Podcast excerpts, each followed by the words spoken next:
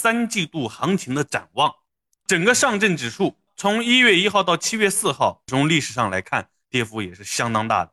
一二季度市场的走势，我们经历了一个大跌，然后快速的反弹。那接下来三季度怎么走呢？我们来进行一个预判。那从二零一九年至今是三年半的时间，那整个指数呢，全部都是上涨的。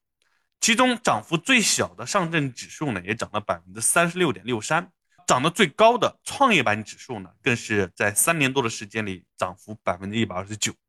我们把时间拉到三年以上的维度看的目的呢，就让大家有个更大的格局来去看这个事业。你不要以为三月份、四月份一波暴跌，你觉得整个市场不行了，赚不到钱；你也不要以为五月份、六月份两个月的上涨，你又觉得市场涨得太高了，又不敢进。当我们把视野拉大的时候，我们来看一下未来该怎么走。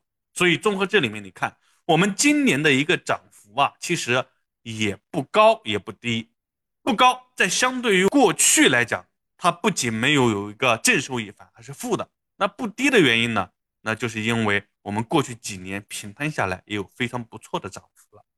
所以，我们从这个角度能够更公正的来看待接下来的行情。好。那这是我们从历史数据来看的。那接下来我来展望一下三季度的一个方向。那整个三季度呢，我认为还是一个结构和板块有为主的行情。那结构是什么呢？那就是就是有的一些板块呢也表现很好，有的板块呢不行。那在三季度可能这种轮动会进行一个频繁的切换。我认为在三四季度还有一些板块和轮动的机会。具体说三季度涨还是跌呢？基于这样的一个历史数据和未来这三个月我们可能在遇到的一些外围因素的影响，我认为三季度我们可以乐观一点。说个点位吧，那我认为在三季度呢能够站稳三千五以上，好吧？那这就是我们对三季度的一个预判。最后做一个风险提示啊，以上仅属个人的一个主观判断，不作为投资依据。